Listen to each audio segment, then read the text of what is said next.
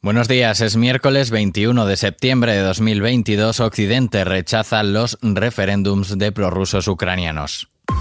ISFM Noticias con Daniel Relova. Los prorrusos ucranianos, desde las autoproclamadas repúblicas populares de Donetsk y Lugansk a los territorios parcialmente ocupados de Gerson y Zaporilla, convocaron este martes referendos de integración con Rusia para contrarrestar la contraofensiva ucraniana que ha puesto en entredicho el éxito de la campaña militar rusa. La consulta se extenderá, según las autoridades separatistas, durante cinco días, del 23 al 27 de septiembre, con el fin de garantizar las mejores condiciones para votantes, miembros de comisiones electorales, observadores y periodistas. El ministro ruso de Exteriores, Sergei Lavrov, apoya la celebración de los referendos ya que los prorrusos quieren ser dueños de su propio destino, dijo antes de viajar a Nueva York para participar en la Asamblea General de la ONU.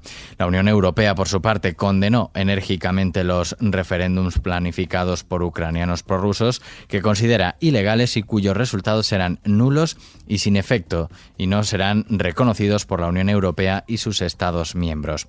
Estados Unidos también ha asegurado que nunca reconocerá los referéndums que ha calificado de falsos y la OTAN, eh, por su parte, el secretario general Jens Stoltenberg ha asegurado que se trata de una escalada en la guerra del presidente ruso Vladimir Putin.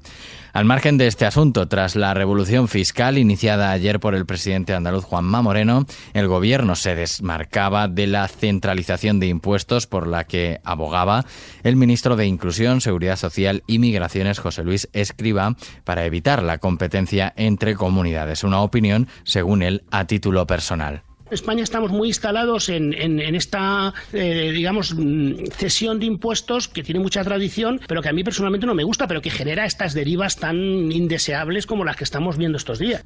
Desde Moncloa, la ministra portavoz Isabel Rodríguez aseguró en rueda de prensa posterior al Consejo de Ministros que el Ejecutivo no llevará a cabo centralización alguna de impuestos. Y sobre las palabras de Escriba, ha dicho que se trataba de una opinión personal y por tanto en ese contexto ha emitido la, opinión y por tanto eh, no tengo nada que aclarar al respecto porque él mismo lo ha, eh, lo ha aclarado.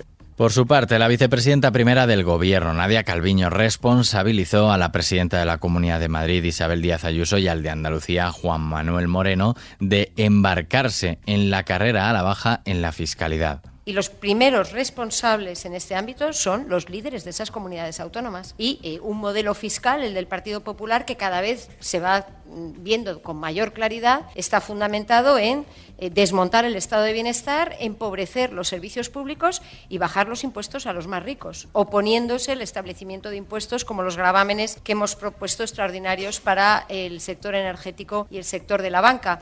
Por otro lado, en el PSOE no ocultan su malestar por las declaraciones del presidente castellano manchego Emiliano García Paje, que cuestionó tanto la estrategia de pactos del gobierno de Pedro Sánchez como las críticas sobre la insolvencia del líder del PP, Alberto Núñez Feijóo, que ve en Paje al portavoz de muchísimos socialistas.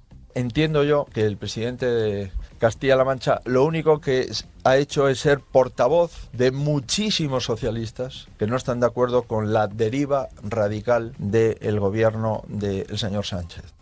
Más noticias. El presidente del gobierno, Pedro Sánchez, ha anunciado que España donará 151 millones y medio de euros y aportará otros 85 millones en los próximos tres años que se destinarán a proyectos en el ámbito de seguridad alimentaria. El jefe del Ejecutivo ha hecho este anuncio durante su intervención en una cumbre sobre los esfuerzos ante la crisis de seguridad alimentaria que azota al mundo. Y Ayuso coloca a Madrid como ejemplo de motor económico ante más de 30 embajadas. Madrid es un lugar sorprendente, abierto al mundo, con visión local, desde lo local a lo universal, porque ese es el espíritu del español y lo llevamos en nuestra historia. Además, siempre estamos dispuestos a mejorar, a aprender, a prosperar. Vamos a seguir con una amplia inversión en sanidad, en educación, en servicios públicos y también atrayendo eventos y proyectos con ese imán que representa el modo de vida que nos hemos dado aquí. Así se pronunciaba la presidenta madrileña en la Real Casa de Correos, donde ha insistido en que la comunidad seguirá apoyando retos como la candidatura conjunta entre España y Portugal para el Mundial de Fútbol de 2030. Y el cocinero español David Muñoz se ha coronado como mejor cocinero del mundo por segundo año consecutivo en una gala en la que se ha confirmado no solo la excelencia culinaria de Muñoz, sino el éxito de la cocina española que suma 18 profesionales en el top 100 de esta lista está elaborada por cocineros y expertos del sector. Y nos vamos hablando de coque maya. Llevas años enredada en mis manos, en mi pelo, en mi cabeza y no puedo más. No puedo más. Coque Maya publicará un documental sobre su vida y su trayectoria bajo el título Jorge. El proyecto, dirigido por la productora Las del Cine, se estrenará en el Festival Inédit que se celebrará entre el 27 de octubre y el 6 de noviembre en Barcelona. El teaser, que puedes verlo ya en nuestra web xfm.es, muestra algunos fragmentos de la carrera de Coque Maya, así como algunos compañeros de profesión como Leiva, Dani Martín, Leonor Watling, Iván Ferreiro o sus compañeros de los Ronaldo. Coque Maya pone el cierre a este podcast de XFM Noticias. La información y la música, como siempre, continúan en XFM. Susana León en la realización. Un saludo de Daniel Relova. Que pases un buen día y sé que no te irás. Tú no te irás. Has colgado tu bandera, traspasado la frontera. Eres la reina, siempre reinarás. Siempre